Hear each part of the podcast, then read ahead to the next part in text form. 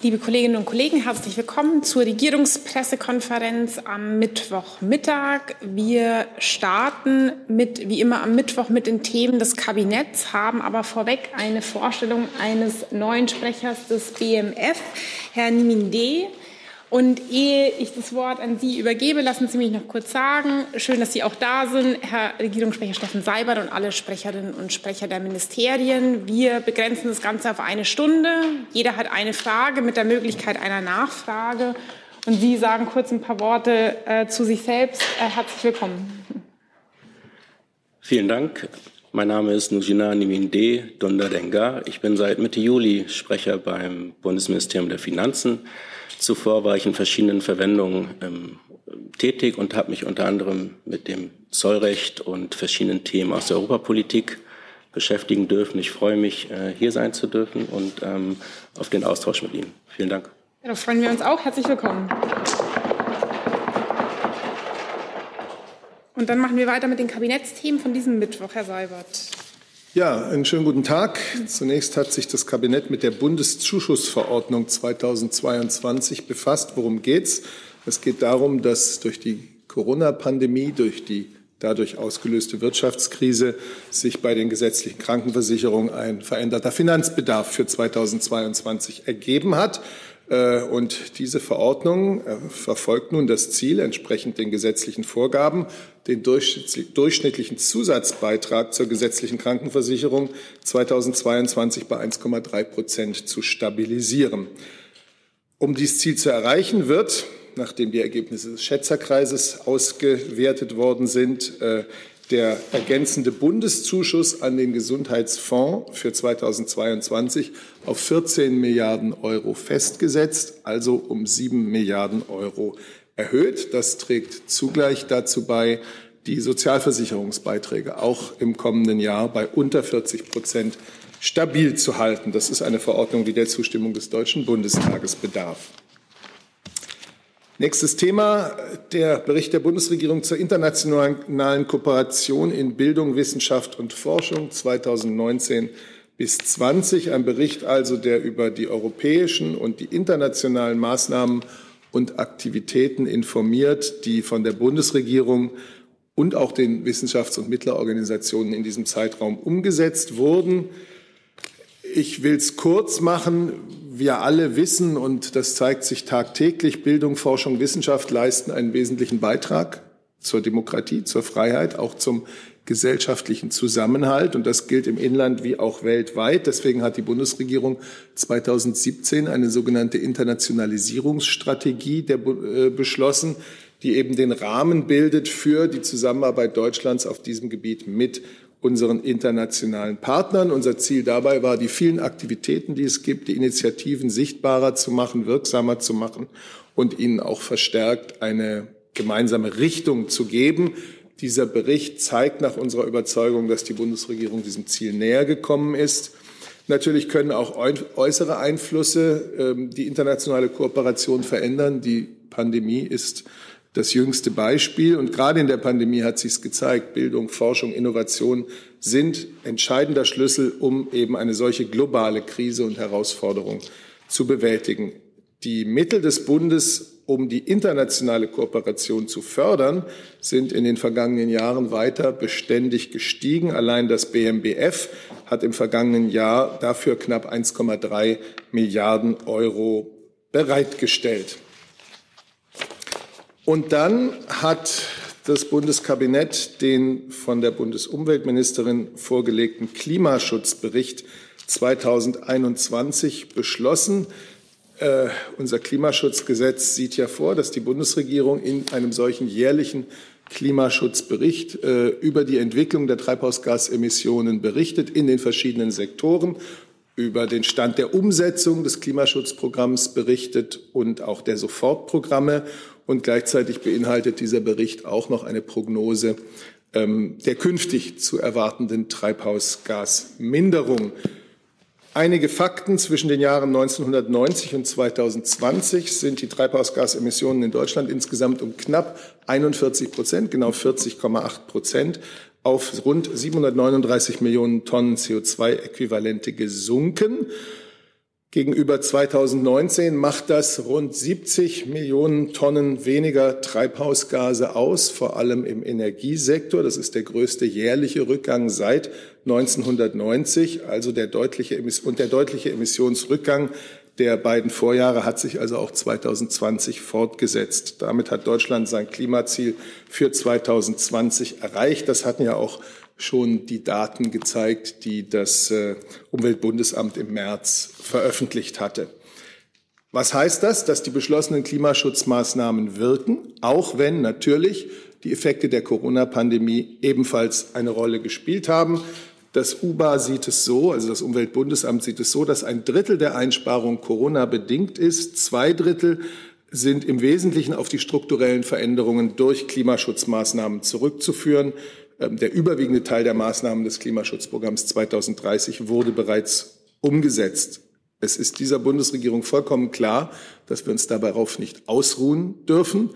Wir haben mit der Novelle des Bundesklimaschutzgesetzes 2021 haben wir ein Minderungsziel, das noch ehrgeiziger ist, äh, festgesetzt. Wir haben es für das Jahr 2030 auf minus 65 Prozent gegenüber 1990 angehoben.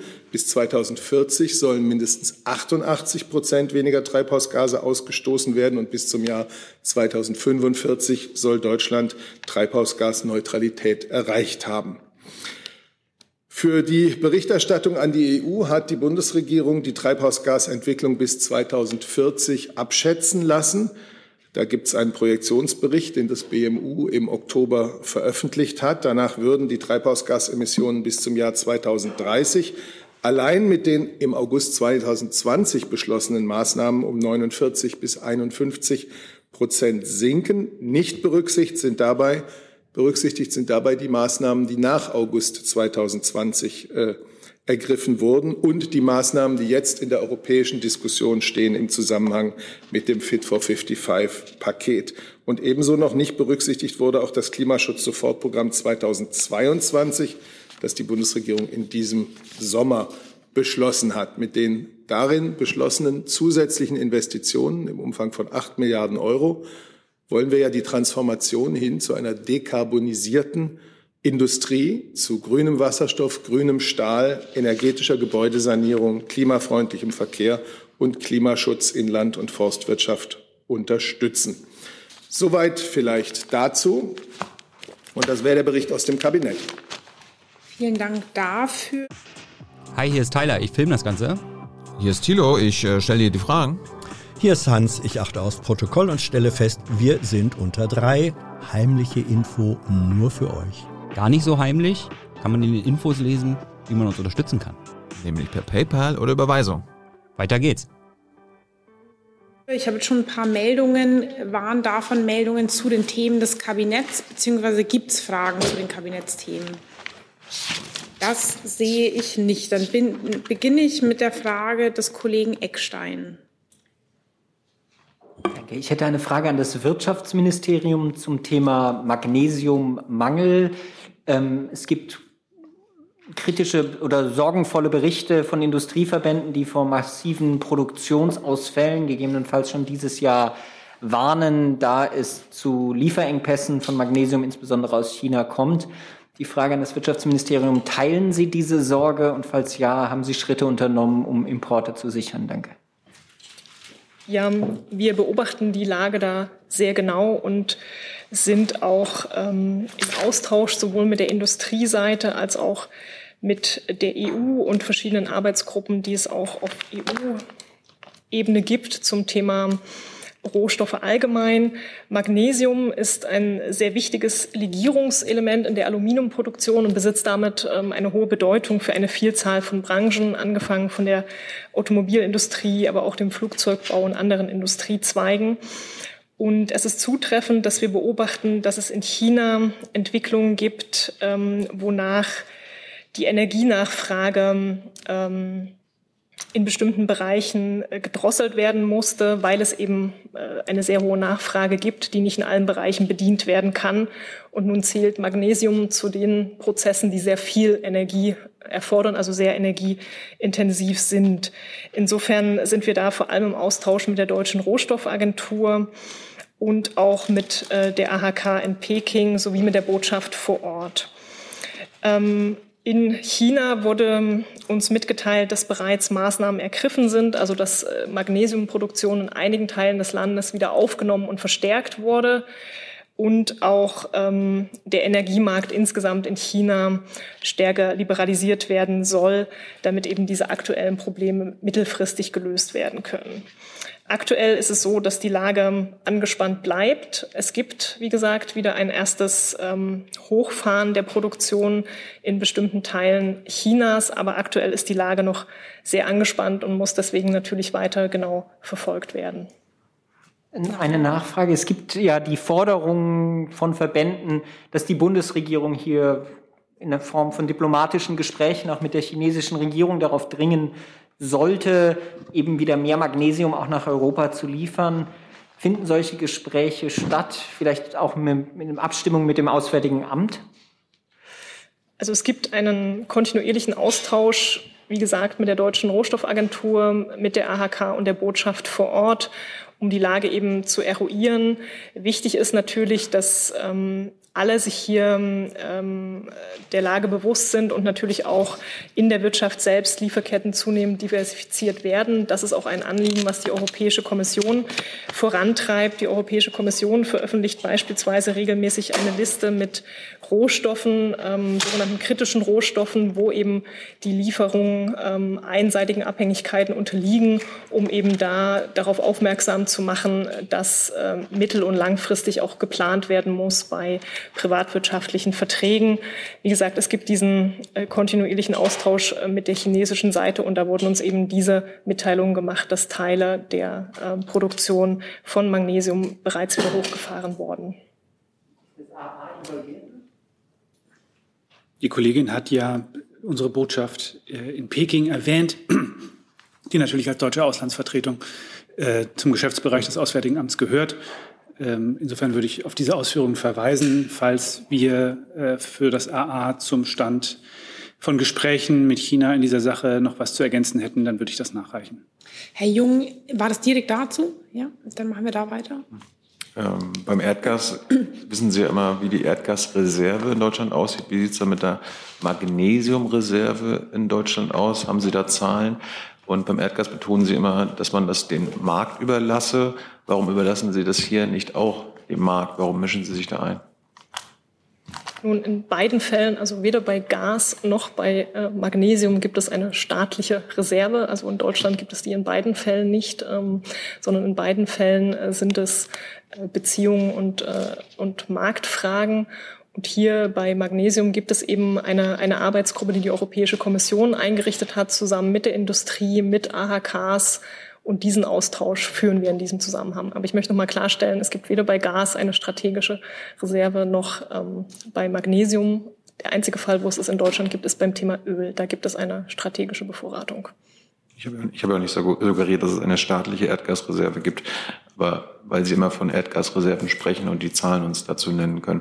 Ist Ihnen denn bekannt, ob es äh, von Industrieseite Reserven an Magnesium gibt oder ob die wirklich quasi dass Ende November es kein Magnesium mehr zur Verfügung gibt hier in Deutschland? Also das sind private Lieferbeziehungen. Natürlich ist es richtig, dass China ähm, einer der weltweit größten Hersteller von Magnesium ist und äh, damit ähm, natürlich viele Beziehungen zu China bestehen. Aber das sind auch hier private äh, Lieferbeziehungen und Lieferverträge, die unterschiedlich ausgestaltet sind und die wir von Seiten des Bundeswirtschaftsministeriums natürlich äh, nicht beurteilen können. Der Kollege Reitschuster fragt digital an das BMG, warum liegen die Suizidzahlen für das Jahr 2020 noch nicht vor ähm, und wann mit diesen Zahlen zu rechnen ist. Also die Zahlen, ähm, ich weiß nicht, ob vielleicht der Kollege aus dem ähm, BMI dazu etwas sagen kann, aber das Statistische Bundesamt, das hat meines Wissens im August oder September die Zahlen zu Suiziden in äh, Deutschland vorgelegt. Also die liegen bereits vor. Also soweit ich äh, weiß, gibt es auf jeden Fall vorläufige Zahlen, die bereits im Juni oder Juli letzten Jahres bekannt geworden sind. So viel vielleicht ergänzen. Ich prüfe das mal. Ich habe im Moment keine Zahl parat. Dann bin ich bei Herrn Lücking. Ja, die Frage geht ans Verteidigungsministerium. Wir wechseln einmal.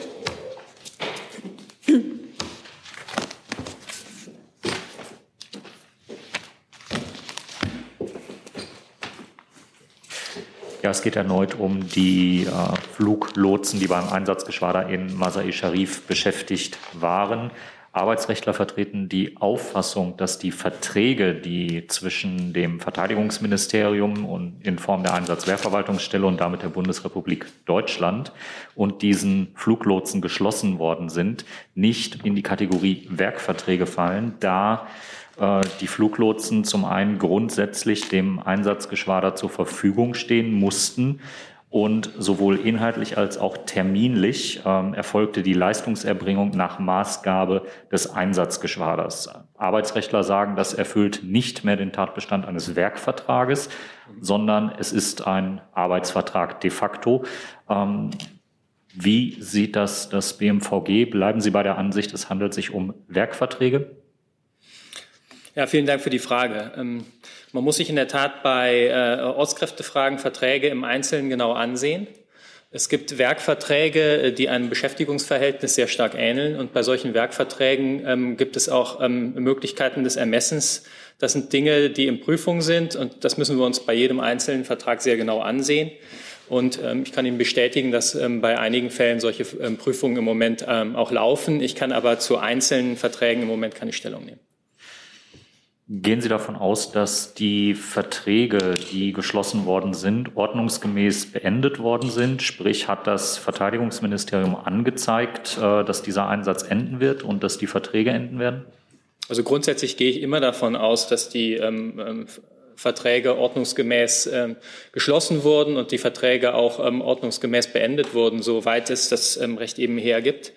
Ähm, aber mit Blick auf ähm, bestimmte Verträge kann ich im Moment keine Auskunft geben. Ähm, das äh, sind Prüfungen. Bei einigen Bereichen kann ich Ihnen bestätigen, dass auch Prüfungen laufen. Jetzt nicht unbedingt mit Blick auf die Rechtmäßigkeit der Verträge, aber mit der Frage, ob ein faktisches Beschäftigungsverhältnis vorgelegt hat.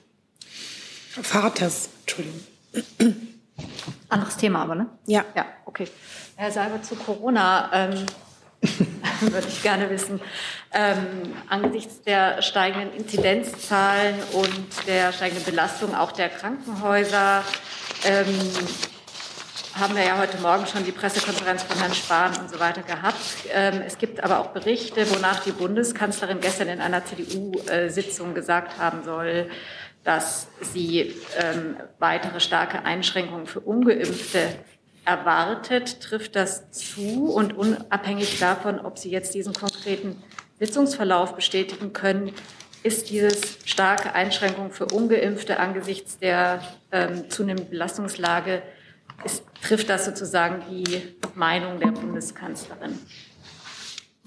Ja, Frau Fates, ich will vielleicht ein bisschen über die Pandemielage, ähm, wie die Bundeskanzlerin sie wahrnimmt, äh, insgesamt berichten. Ich komme aber dann zu Ihrer ganz konkreten Frage. Wir sehen es ja an den täglichen Berichten des Robert Koch Instituts. Wir haben es gehört in der Pressekonferenz, die dieser vorangegangen ist. Wir hören es aus vielen Krankenhäusern. Die Pandemie ist nicht etwa, wie mancher vielleicht im Sommer gedacht hat, am Abklingen, sondern sie fordert uns jetzt und in den kommenden Wochen wieder mit großer Wucht heraus. Äh, und wie Herr Wieler vom RKI vorhin sagte, sie kann, wenn wir nicht gegensteuern, im Winter großes Leid auslösen. Das ist die klare Botschaft, die jeder, denke ich, begreifen sollte. Die Zahl der Menschen, die mit Corona im Krankenhaus behandelt werden müssen, steigt seit Wochen. Die Zahl derjenigen, die sogar intensivmedizinisch behandelt werden müssen, liegt jetzt in etwa bei 2200 Menschen. Das ist ein Wert, wie wir ihn so etwa vor einem Jahr, eingangs des Winters 2021, auch ähm, gemessen haben. Das ist von Bundesland zu Bundesland ganz unterschiedlich, aber regional äh, in einigen Regionen ist die Situation in den Kliniken schon wieder sehr zugespitzt. Und äh, dort stehen das medizinische und das Pflegepersonal äh, schon wieder vor äußersten Belastungen. Und man muss ja dran denken, dass äh, diese Menschen die gesamte äh, lange Corona-Zeit sowieso schon in den Knochen stecken haben. Wir müssen also diese Warnungen aus den Kliniken wirklich hören und beachten. Was der, das macht der Bundeskanzlerin insgesamt große Sorgen. Was ihr genauso große Sorgen macht, ist, dass wir weiterhin, weiterhin über 16 Millionen ungeimpfte Menschen, äh, ungeimpfte Erwachsene in Deutschland haben. Mehr als drei Millionen ungeimpfte über 60 Jahren. Trotz der nachweislichen Sicherheit und Wirksamkeit der Impfstoffe, trotz der für allen und jeden verfügbaren Informationen, trotz der Leichtigkeit, mit der man jetzt äh, an den reichlich verfügbaren Impfstoff kommen kann. Und für diese ungeimpften Mitbürger und vor allem für die, die schon älter sind, muss klar sein, Corona kann schwer krank machen, es kann langwierige Folgen bescheren, es kann töten. Und gegen all das gibt das Impfen eine weitgehende Sicherheit. Besonders erschütternd ist es, dass es jetzt immer wieder auch in Pflege- und Senioreneinrichtungen zu Todesfällen kommt. Jeder muss im Bereich seiner Verantwortung alles tun, was möglich ist, um zu verhindern, dass sich in solchen Einrichtungen Tragödien wie im vergangenen Jahr äh, wiederholen. Ähm, dass es in Einzelfällen möglich ist, dass ungeimpfte Mitarbeiter ohne tagesaktuelle Testung in Kontakt mit Heimbewohnern sind, das kann man ja im Grunde kaum verstehen. Es gab im August schon, darauf hat der Bundesgesundheitsminister ja auch vorhin hingewiesen, einen Bund-Länder-Beschluss, wonach die besonders gefährdeten Bewohner von Alten- und Pflegeheimen eine Auffrischungsimpfung bekommen sollte. Heute, Anfang November, kann ja leider nicht davon die Rede sein, dass das äh, für mehr als einen kleineren Teil äh, der Bevölker dieser Bevölkerungsgruppe umgesetzt ist. Es ist also jetzt das Allerwichtigste, dass diese Auffrischungsimpfungen in den Einrichtungen mit Hochdruck gegeben werden. Und jedes Pflegeheim sollte sich aktiv genau darum bemühen. Und es ist genauso wichtig, dass Testregeln dort umgesetzt werden. Testregeln, die sicherstellen können, dass ungeimpfte Mitarbeiter ähm, oder Besucher niemanden gefährden können. Für die ganze Gesellschaft gilt aus Sicht der Bundeskanzlerin, da wo wir Zugangsregeln beschlossen haben, 3G-Regeln, da müssen die auch eingehalten werden. Und einhalten heißt, sie müssen auch konsequent kontrolliert werden. Dass manche Gastwirte das vorbildlich tun, als andere aber gar nicht so richtig interessiert, das macht natürlich dem Virus äh, den Weg frei und es verlängert die Pandemie für uns alle. Wenn wir die bestehenden Regeln wirklich zuverlässig einhalten, wenn wir Abstand halten, Masken tragen, wo das geboten ist, wenn wir die 3G-Regeln äh, beachten, dann wäre damit schon viel erreicht. Und nun fragen Sie mich, nach einer Äußerung aus dem Vorstand einer angeblichen, ich berichte ja grundsätzlich nicht aus nicht öffentlichen Sitzungen von Parteigremien. Die Sorgen der Bundeskanzlerin habe ich hier vorgetragen. 55,6 Millionen Menschen in Deutschland sind jetzt vollständig geimpft. Niemand plant für sie jetzt weitere Beschränkungen. Wie gesagt, wenn die bestehenden Regeln konsequent eingehalten werden, auch konsequent kontrolliert, dann ist für diese Menschen persönlich wie für unsere gesamte Gemeinschaft ein guter Schutz erreicht. Wenn sich die pandemische Lage in den Krankenhäusern, äh, vor allem dort weiter zuspitzt, regional, dann sind weitere Beschränkungen nur bei den Nichtgeimpften möglich. Und das führt dann logisch zu 2G-Regeln, zumindest regional. So wie die Lage im Moment ist, ist es ja jetzt nicht national notwendig. Und äh, einige Bundesländer haben für bestimmte Bereiche mit bestimmtem, mit besonderem Ansteckungspotenzial ähm, das 2G-Optionsmodell eingeführt. Manche Bundesländer, die jetzt diesen wirklich rasanten Anstieg der Fallzahlen und der Krankenhausbelegungen verzeichnen, denken über eine Ausweitung der 2G-Regeln nach. Es ist äh, die Sache der Länder in eigener Verantwortung, wie sie diese Bund-Länder-Beschlüsse umsetzen. Nachfrage dazu? Das heißt, man könnte dann ähm, für einen, bei einer Verschärfung der pandemischen Lage für ein, ähm, von einem Lockdown für Ungeimpfte sprechen. Ich habe jetzt versucht zu sagen, wie ist die Situation und was sind unsere Möglichkeiten gegenzusteuern. Die eine Möglichkeit ist, dass wir noch mehr Menschen da über Information und ähm, ja über Information und Aufklärung erreichen können, dass sie sich entscheiden, sich impfen zu lassen, sich die Grundimpfung geben zu lassen. Wie gesagt, mehr als drei Millionen Menschen über 60, die wirklich ähm, damit rechnen müssen, dass ein Corona, eine Corona-Infektion bei ihnen einen sehr schwierigen Verlauf nehmen könnte. Über drei Millionen sind noch ungeimpft. Also erste Möglichkeit, mehr Menschen lassen sich impfen. Zweite Notwendigkeit, wir kommen äh, bei den Boosterimpfungen, also bei den Auffrischungsimpfungen jetzt voran, auch wieder zuallererst äh, gemäß den Empfehlungen der Ständigen Impfkommission bei den Menschen über 70, bei den Menschen in den Altes, Alten- und Pflegeeinrichtungen, aber auch darüber hinaus ist eine solche Auffrischungsimpfung ähm, sinnvoll und sollte gemacht werden. Dritte Option ist, dass wir da, wo 3G gilt, wir auch dafür sorgen, dass 3G aber auch konsequent eingehalten wird, was jeder von Ihnen weiß ist, äh, der unterwegs ist, mal der Fall ist und mal nicht. Und äh, so sollte das nicht sein. Das ist das, was ich gesagt habe. Wenn es dann, weil sich regional wirklich schlimme Situationen ergeben, weil regional wir wieder an die Grenzen ähm, der Verfügbarkeit von Intensivbetten beispielsweise kommen, ähm, wenn es dann zu weiteren Beschränkungen gibt, denken die Länder über 2G-Optionen nach. Und das hat ja auch eine Logik.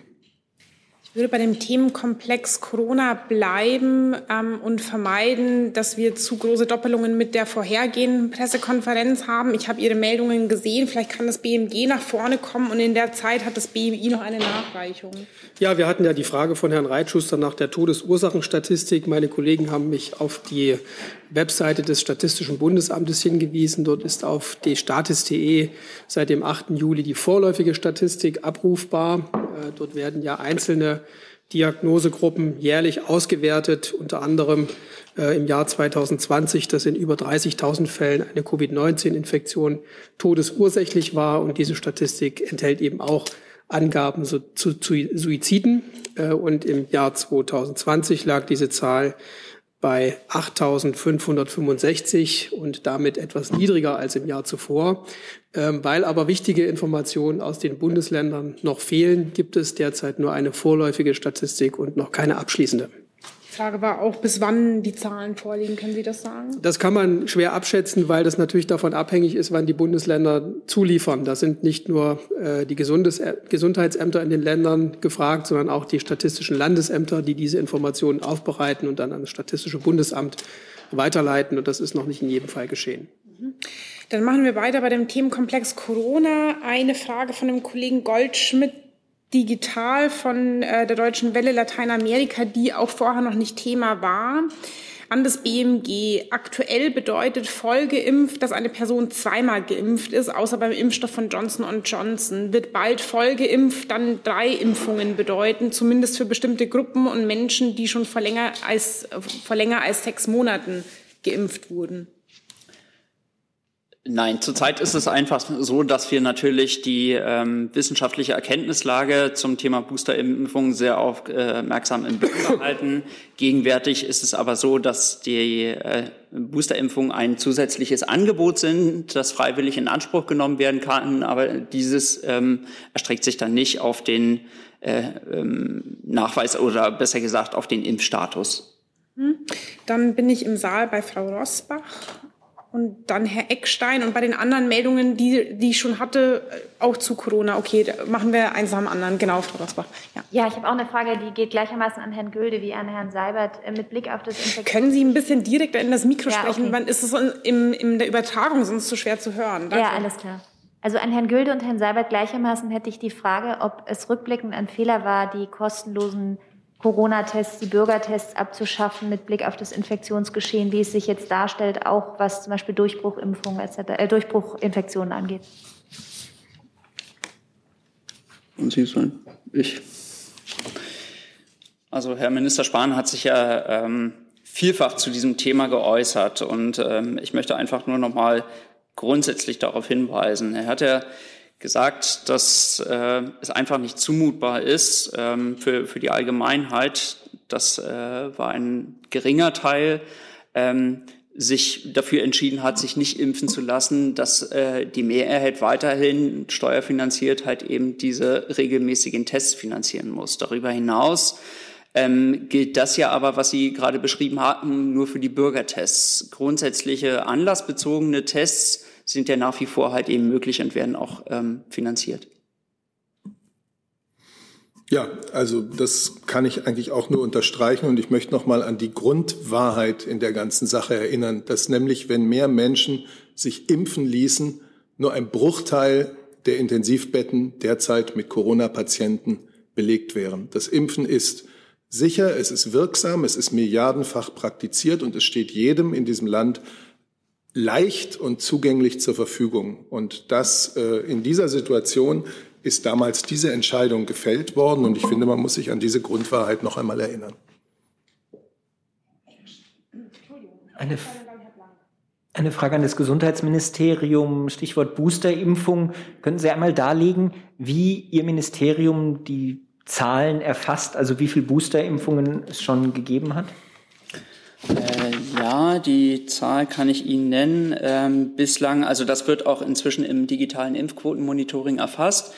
Und äh, Stand heute gibt es insgesamt 2,2 Millionen Boosterimpfungen. Könnten Sie einmal ausführen, welches Verfahren Sie haben, also wie Sie diese Zahlen erhalten? Weil bei den Erst- und Zweitimpfungen gab es ja vor einigen Monaten auch schon mal die Frage, also wie aktuell die Zahlen zum Beispiel sind. Also werden, werden Ihnen die von den Krankenkassen gemeldet oder wie erhalten Sie die Zahlen? Nee, die werden tatsächlich über die Leistungserbringer, also quasi die Impfzentren und die Ärzte, ähm, dann über das digitale Impfquotenmonitoring gemeldet und diese Zahlen erhalten wir dann eben auch tagesaktuell. Herr Blank und dann Herr Delfs. Ja, Herr Seibert, äh, nachdem mehrere Bundesländer ähm, die MPK, eine MPK für nächste Woche gefordert haben, aber es noch keinen Termin gibt ähm, und aber auch die Kritik aus manchen Ländern, dass der Bund zu wenig anzubieten hätte, rechnen Sie in der nächsten Woche mit einer Ministerpräsidentenrunde zu Corona und ähm, ist da die Entscheidung schon gefallen mittlerweile seit heute Morgen? Also ich nehme an, dass sich auch der Bundesgesundheitsminister, als er vorhin hier saß, dazu bereits geäußert hat oder äußern sollte. Äh, und da hat er sicher darauf hingewiesen, dass morgen und übermorgen erst einmal äh, die Gesundheitsministerkonferenz mit dem Bundesgesundheitsminister tagt. Das ist abzuwarten. Grundsätzlich steht die Bundesregierung, wenn die Länder es wollen, zu so einer Beratung bereit. Eine Ministerpräsidentenkonferenz zusammen mit der Bundeskanzlerin kann Themen diskutieren, die eine Gesundheitsministerkonferenz äh, außen vor gelassen hat oder übrig gelassen hat. Sie kann aber vor allem auch und vor allem auch, wenn es zu einer einheitlichen Linie von Bund und Ländern kommt, ähm, für die Bürger eine gewisse Signalwirkung haben. Aber jetzt sind erst einmal die Gesundheitsminister heute und äh, morgen und übermorgen dran. Das ist abzuwarten. Dann Herr Delfs. Herr Seibert, ähm, jetzt hat ja die, die, die, die die anstehende Ampelkoalition, die Parteien der Ampelkoalition sich schon darauf verständigt, dass die Lockdown-Maßnahmen auslaufen werden. Äh, für wie sinnvoll? Herr Delfs, können Sie ein bisschen lauter sprechen oder oh, auch direkt? Ich weiß, es ist schwierig, weil auf dieser ja, ja. Seite, man versteht Sie sonst nur ich nicht. Ich probiere es aber nochmal. Ja. Aber Sie, Sie hatten den ersten Teil verstanden. Ne? Also ich habe ihn verstanden. Genau. Die und habe mich erinnert, dass wir es hier auch schon besprochen hatten. Aber ja, wir ja, können nochmal. Ich mache es einfach nochmal. Ähm, für wie sinnvoll ähm, hält die Kanzlerin eigentlich diesen Plan angesichts der jetzt ja doch dramatischer werdenden Lage? Und ähm, auch von der Öffentlichkeitswirksam her ist es ja etwas verwirrend für Bürger, wenn praktisch die alte Bundesregierung noch sagt, äh, das ist alles ganz gefährlich und wir müssen was machen. Und dann die kommende Bundesregierung ja offenbar die Lage nicht für so dramatisch hält. Ähm, ja, erstmal soweit. Gut. Es ist bekannt und ich habe es hier zwei, dreimal dargelegt, dass die Sicht der Bundeskanzlerin so war, dass die rechtliche Verbindung, die es gab zwischen der epidemischen Lage von nationaler Tragweite, die der Bundestag feststellt, und den Anti-Corona-Maßnahmen nach Paragraph 28 äh, Infektionsschutzgesetz, dass sie diese rechtliche Verbindung äh, für bewährt und sinnvoll hielt. Das kann ich hier nur wiederholen. Ich habe, es ist aber auch richtig und notwendig, wie es ja äh, die Koalitionäre, die ins B, die jetzt gerade für eine Ampelkoalition verhandeln, hier auch deutlich gemacht haben, dass die allermeisten Maßnahmen äh, Infektionsschutzmaßnahmen als Möglichkeit erhalten bleiben. Das ist natürlich sehr wichtig. Und die Haltung der Bundeskanzlerin zur Pandemie, die uns jetzt wieder mit voller Wucht herausfordert, habe ich hier dargelegt. Nachfrage, ja.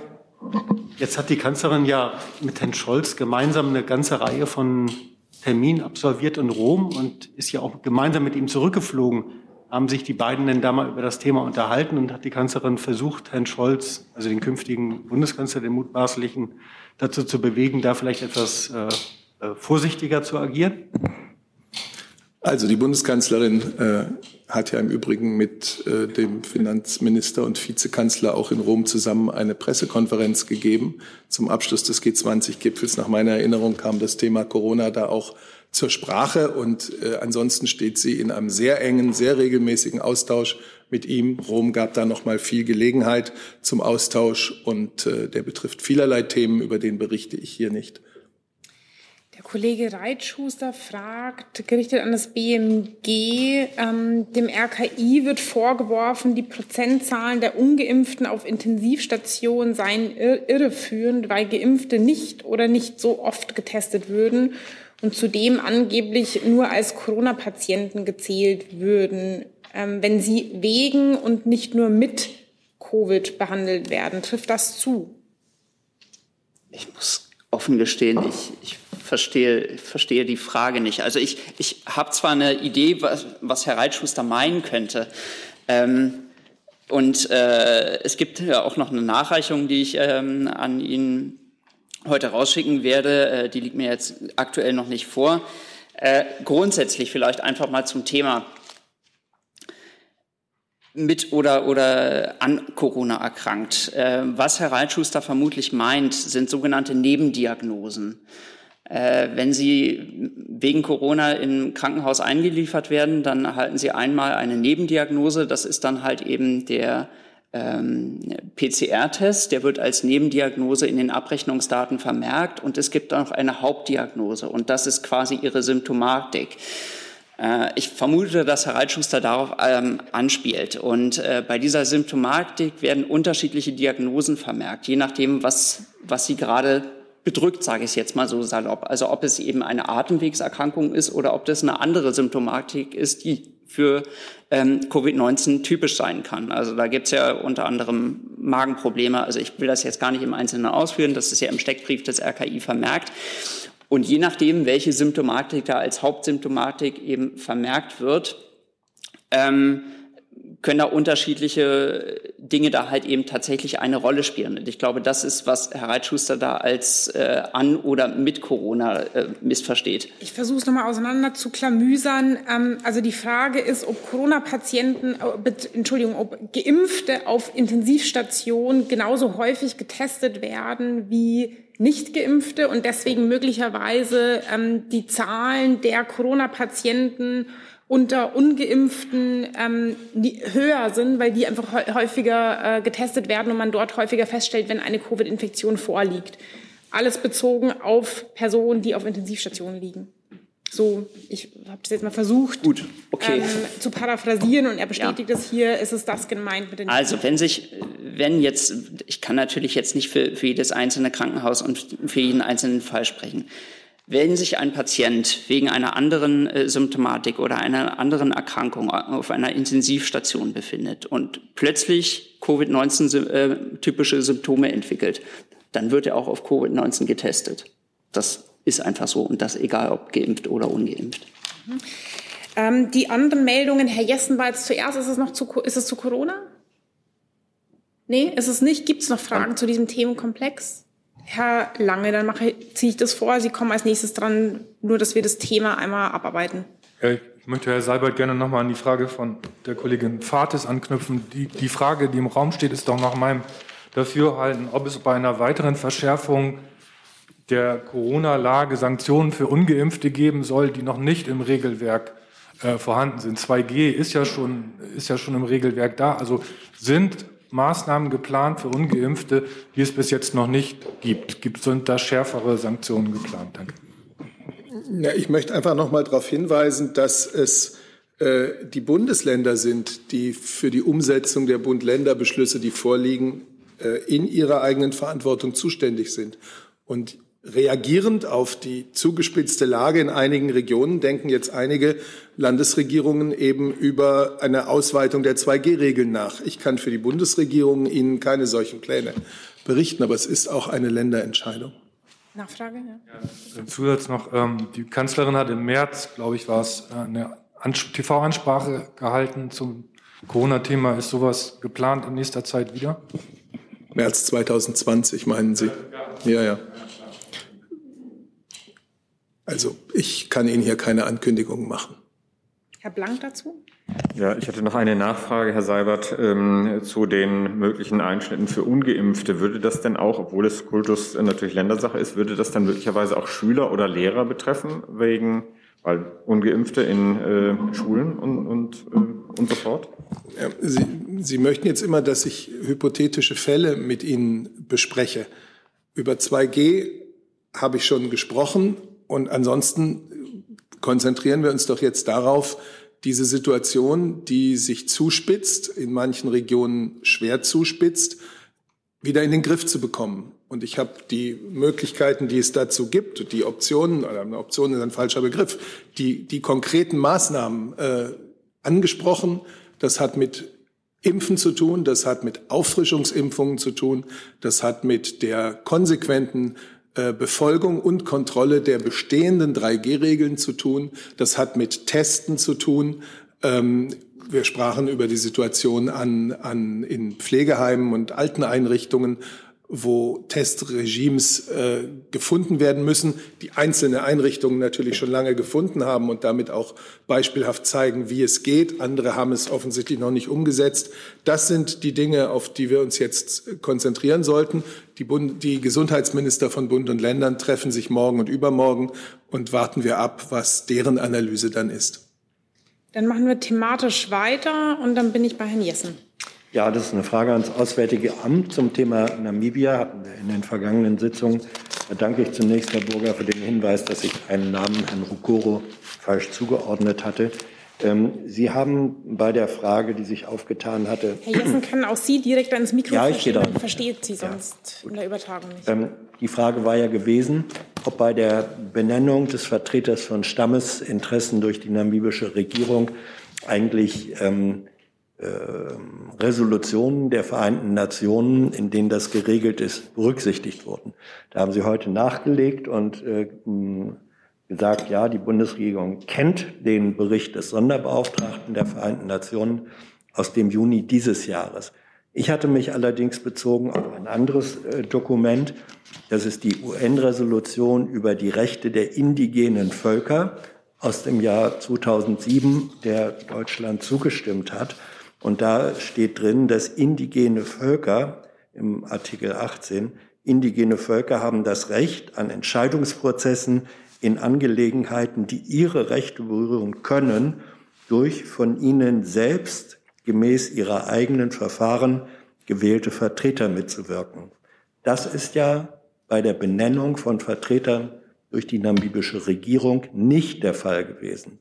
Es gab hier keine Vertreter, der Stammesinteressen der Nama und Herero, die nominiert worden wären, entsprechend dieser Konvention der Vereinten Nationen, die Deutschland unterstützt hat. Das ist der etwas komplizierte Sachverhalt.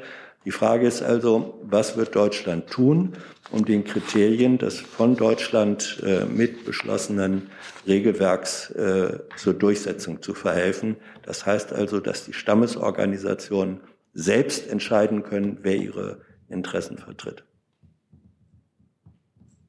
Also ich muss Ihnen zu diesem äh, in der Tat äh, ja recht komplexen Sachverhalt eine fundierte Einschätzung nachliefern.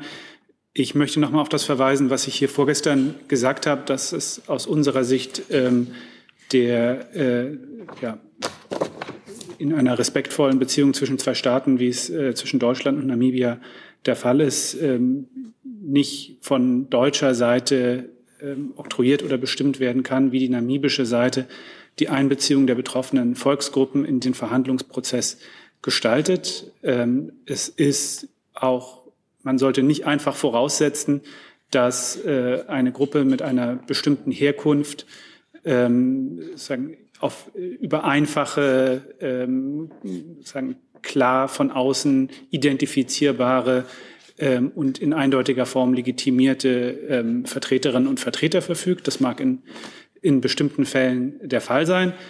Ähm, es ist ja, für uns äh, immer klar gewesen, dass wir als Regierung zunächst mal mit der namibischen Regierung verhandeln auf Augenhöhe und dass wir selbstverständlich das Interesse daran haben, dass was äh, die, die Auswirkungen ähm, der Vereinbarung, die wir gerne treffen möchten, für die namibische Gesellschaft äh, betrifft, was die Vorteile, die daraus auch für die ähm, Herero und Nama und ihre Nach die, die Nachkommen der, der Opfer ähm, äh, entstehen sollen, dass darüber ähm, ein äh, intensiver Konsultationsprozess auch mit diesen Gemeinschaften geführt wird. Aber wie gesagt, die Art und Weise, wie dieser Konsultationsprozess zu führen ist, ähm, ist nach fester Überzeugung der jetzt noch geschäftsführenden Bundesregierung eine, die nicht von Deutschland zu bestimmen ist. Aber zu der, zu der Rechtsfrage, die Sie äh, gestellt haben, insbesondere auch zu der Frage, ob, ob diese, äh, diese Vorschrift, die Sie genannt haben, hier anwendbar ist und in welcher Form sie berücksichtigt worden ist, äh, werde ich gerne noch was nachreichen. Danke. Ich möchte es auch nicht vertiefen, sondern nur darauf hinweisen, es ging ja hier bei diesem zitierten Artikel mhm. Nicht darum, sozusagen eine deutsche Position einzubringen, sondern die von Deutschland getragene Position der Vereinten Nationen zu den Rechten mhm. der indigenen Völker äh, anzuwenden. Das ist was anderes. Aber danke. Dann schließe ich noch eine Frage an das Auswärtige Amt und Sie, Herr Seibert, an. Äh, Herr Reitschuster fragt zum Thema Migration. Wie sehen Sie das Engagement der deutschen Seenotrettung unter anderem auch in Afghanistan? Welche Zusammenarbeit gibt es und welchen Informationsaustausch?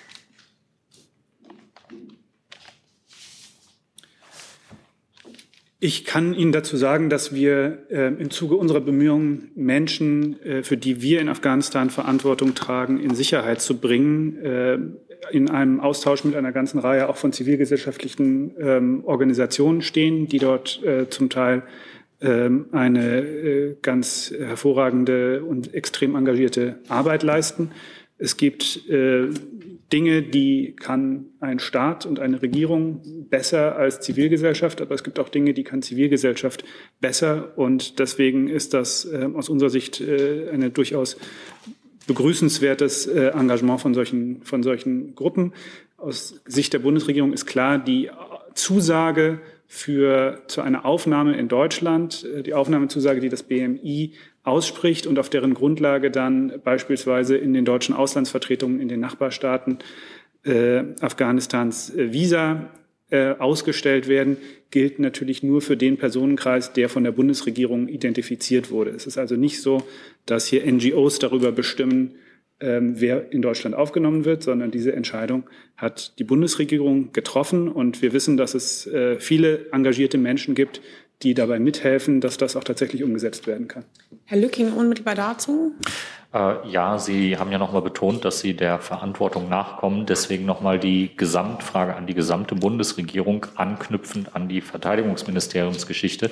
Wie viele Arbeitsverträge prüfen Sie derzeit auf äh, mögliche Unstimmigkeiten? Ähm, ich müsste auch vom Verteidigungsministerium bitte die Zahl noch nachgeliefert bekommen, der sich derzeit in Prüfung befindlichen äh, Arbeitsverträge, weil es ist ja offensichtlich nicht so eindeutig. Nachdem diese Frage jetzt nicht äh, klar adressiert war, wer fühlt sich berufen zu antworten? Also es geht schon an die gesamte Bundesregierung, weil ja auch andere Ressorts äh, Arbeitsverträge oder Werkverträge abgeschlossen haben. Und wenn es jetzt offenkundig strittig ist, äh, wie diese Verträge zu werten sind, welche Prüf Mechanismen sind da in den Ministerien jetzt in Gang gesetzt worden? Genau, es wird nur nicht jedes Ressort jetzt einzeln antworten, aber das Verteidigungsministerium kommt nochmal nach vorne. Und ansonsten sind die Mikros offen, ja. Mhm. Ich könnte vielleicht, weil das ja eine sehr allgemeine Fragestellung ist, nochmal zum Verfahren etwas sagen. Also es ist äh, ja hier an dieser Stelle mehrfach erklärt worden, dass wir vor der Aufgabe stehen, dass wir einerseits innerhalb der Bundesregierung ein für alle Ressorts äh, verbindliches Verfahren, zumindest Leitlinien benötigen, Dazu gab es innerhalb der Bundesregierung äh, eine Verständigung, äh, auch nach der Evakuierungsphase. Wie geht man jetzt vor mit den Menschen, die noch in Afghanistan sind und die auf der, Grund, auf der Grundlage des Beschlusses der Bundesregierung jetzt in Deutschland eine Aufnahmezusage bekommen können? Das sind, wie Sie wissen, einerseits Ortskräfte äh, und andererseits Menschen, die auf der sogenannten Menschenrechtsliste stehen.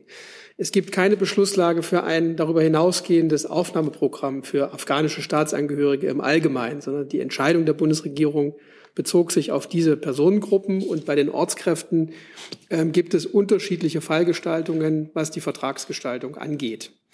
Jetzt ist es aber für kein Ressort möglich, äh, sozusagen für die Bundesregierung übergreifend festzustellen, wer in diese Personengruppe reingehört und wer nicht. Insofern ist es so abgestimmt, dass es in den Ressorts sogenannte Ressortbeauftragte gibt, die für ihre Ortskräfte oder für ihre äh, Werkvertragnehmer oder Angestellten in welcher Vertragsgestaltung auch immer prüfen, ob eine Zugehörigkeit zu der Beschlusslage der Bundesregierung existiert oder ob sie nicht existiert. Und wenn der Ressortbeauftragte zu dem Ergebnis kommt, äh, diese Person und die Kernfamilie gehören dazu, dann gibt es eine Information an das BMI und das BMI erteilt die Aufnahmezusage. So ist das Verfahren. Deswegen ist diese Frage, die Sie stellen, äh, für ein Ressort, für die gesamte Bundesregierung nicht zu beantworten. Will das Verteidigungsministerium ergänzen? Wollen Sie ergänzen? Ja, ich hatte ja ähm, ausgeführt zu der Frage von ähm, Werkverträgen, ähm, die möglicherweise ähm, ein Beschäftigungsverhältnis ähm, beinhalten.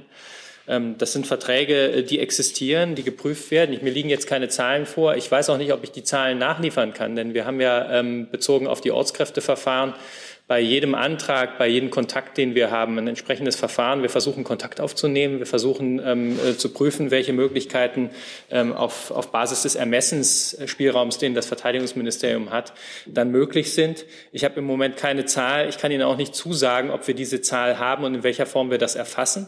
Ich kann Ihnen nur sagen, dass es uns wesentlich ist, ähm, das tatsächlich zu prüfen und dass der Sachverhalt, ähm, der dargestellt worden ist, nämlich dass es ähm, Werkverträge gibt, hinter denen sich Beschäftigungsverhältnisse bestehen, dass dieser Sachverhalt besteht und dass es dazu Prüfungen gibt im Moment. Herr Jung dazu? In dem Zusammenhang eine Frage ans BMZ. Wir wechseln einmal, ja.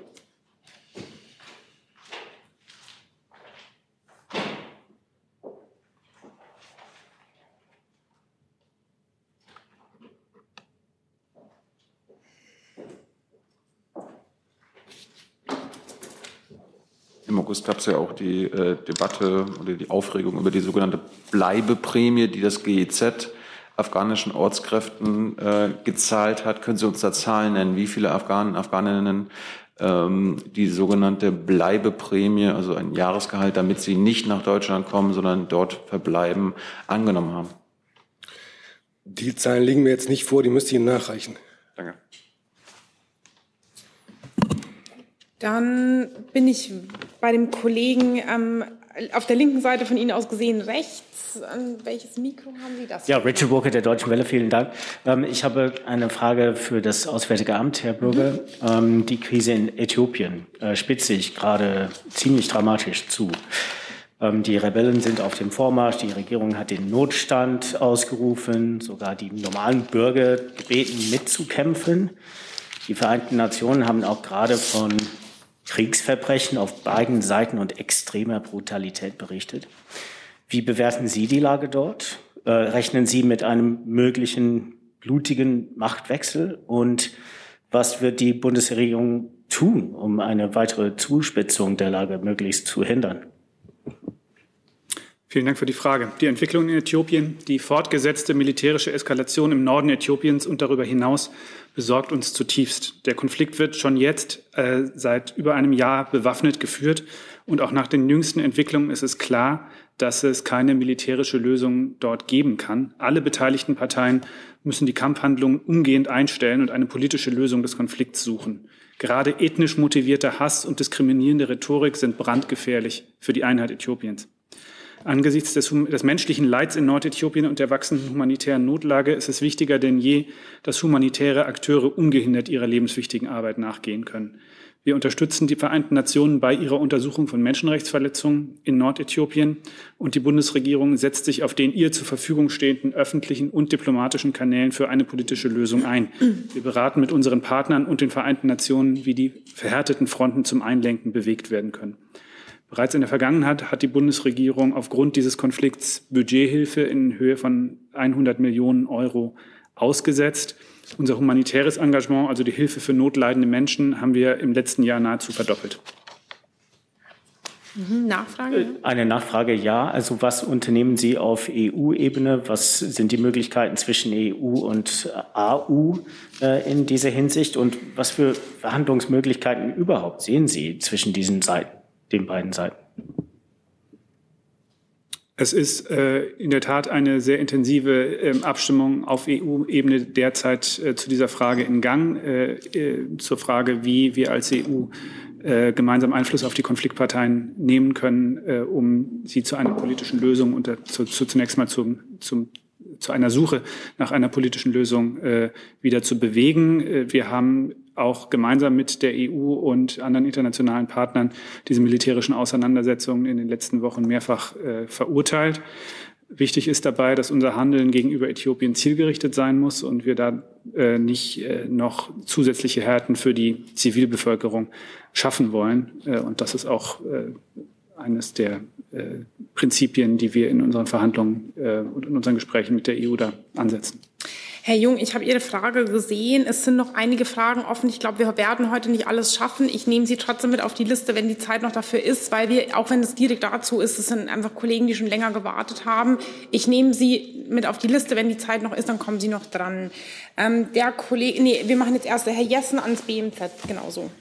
Nein, das war die Meldung äh, noch. Sie hatten sozusagen äh, Thema gewechselt. Äh, ich hatte mich zur zum BMI. zu Afghanistan, BMI gemeldet. Ja. Ähm, Herr Alter, da Sie äh, sozusagen den allgemeinen Hintergrund der Verträge und der sozusagen Fürsorgepflichten benannt haben, äh, welcher Zweifel kann denn bestehen, wenn, und äh, ich beziehe mich auf den äh, Fall, den der Kollege Lücking angesprochen hat, wenn mit einem afghanischen Fluglotsen ein Vertrag geschlossen wird, dessen Briefkopf lautet, äh, der Vertragspartner sei Deutschland, die Bundesrepublik Deutschland, vertreten durch das Verteidigungsministerium bzw. eine militärische Einheit, schließt einen Vertrag ab mit einem Fluglotsen, der das und das zu leisten hat, dann besteht doch ein direktes Vertragsverhältnis, in dessen Ausführung dieser Mensch selbstverständlich, da er militärische Flüge koordiniert hat, sozusagen ins Raster der Taliban gegebenenfalls äh, fällt. Ähm, es kann doch kein Zweifel daran bestehen, dass vor diesem Hintergrund eine besondere Fürsorgepflicht besteht. Oder woraus wäre die abzuleiten? Das verstehe ich nicht. Ja, ich kann nur noch mal, äh, ich muss ein Stück weit wiederholen, was ich eben gesagt habe. Das ist, äh, wenn ein Vertragsverhältnis zu einem Ressort bestand, dann muss dieses Ressort prüfen, ob es unter die äh, Kategorie Ortskräfte und weitere, also es ist ja sozusagen nicht nur auf unmittelbar Beschäftigte beschränkt, sondern es gibt Entscheidungsspielraum in diesem Zusammenhang. Und das muss das jeweilige, jeweilige Ressort prüfen äh, und dann zu einem Ergebnis kommen.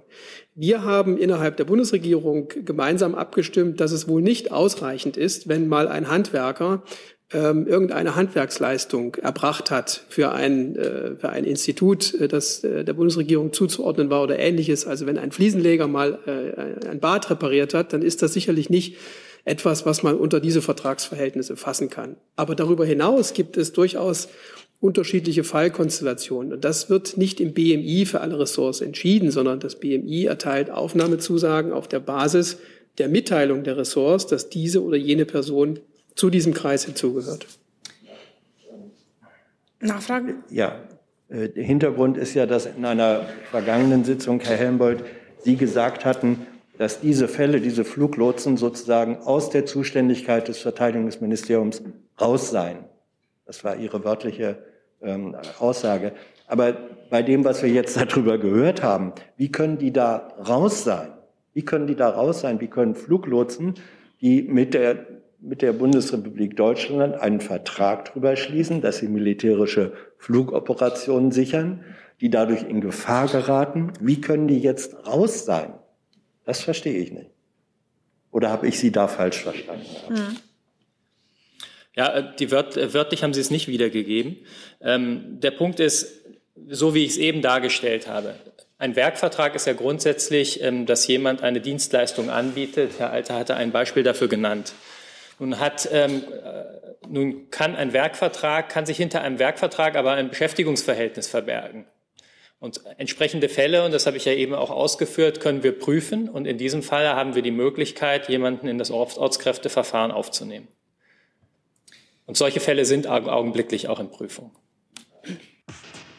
Hey Leute, diese Folge wird diesmal präsentiert von unserem Partner, äh, äh, Partnern der Junge Naiv Crowd.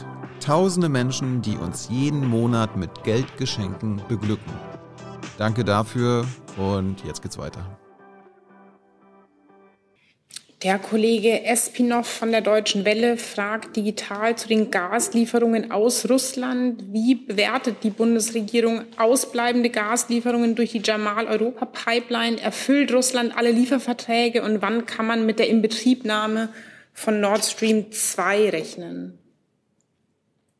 Sie ist nicht an ein Ressort ähm, adressiert, vermutlich BMW, oder? Ja. Mhm. ja.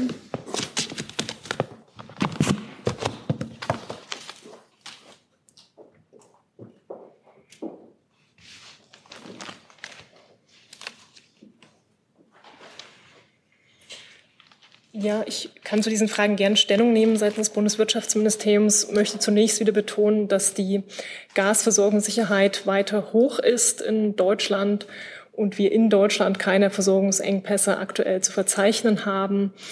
Die Speicherfüllstände liegen weiterhin bei rund 71 Prozent. Da gibt es sozusagen keine größeren Veränderungen in den letzten Tagen. Und äh, zu der Frage, die Sie bei Jamal ansprechen, dazu liegen uns keine Erkenntnisse vor. Es geht da wohl um Fließrichtungen von Gas, dass es nicht nur von Ost äh, nach West fließt, wie das üblich ist, sondern aktuell von West nach Ost. Dazu liegen uns aber keine eigenen Erkenntnisse vor. Da müssten Sie die zuständigen Transportnetzbetreiber für Gas oder die Gashändler im Markt dazu befragen. Und die voraussichtliche Inbetriebnahme von Nord Stream 2, da nochmal noch gefragt? Dazu läuft ja, wie bekannt, das Zertifizierungsverfahren bei der Bundesnetzagentur. Da kann ich jetzt keinen Zeitpunkt benennen. Das Gesetz nennt eine Dauer von vier Monaten für das Zertifizierungsverfahren. Das hatte ich hier ja auch schon genannt. Fristbeginn war Anfang September, so dass ähm, der Fristlauf noch andauert und die, die Bundesnetzagentur das Zertifizierungsverfahren aktuell führt und, und das Verfahren andauert. Wir schaffen heute leider nicht alle Fragen. Eine würde ich jetzt noch dran nehmen. Herr Blank ist der Nächste. Ja, an Herrn äh, Seibert, hilfsweise dann ans Wirtschafts- und äh, Umweltministerium. Nachdem Herr Wüst heute erklärt hat, äh, Nordrhein-Westfalen sei bereit zum Kohleausstieg bis 2030, ist die Bundesregierung auch bereit dazu? Also für diese Bundesregierung äh, gilt das, was wir gemeinsam vereinbart haben, und ich kann Ihnen dazu keinen neuen Stand nennen. Das gilt und muss gelten für uns als geschäftsführende Bundesregierung. Dann würde ich es dabei bewenden lassen. Es tut mir leid für alle, die nicht dran kamen, aber wir müssen heute pünktlich enden. Vielen Dank für Ihr aller Kommen. Schönen Tag noch.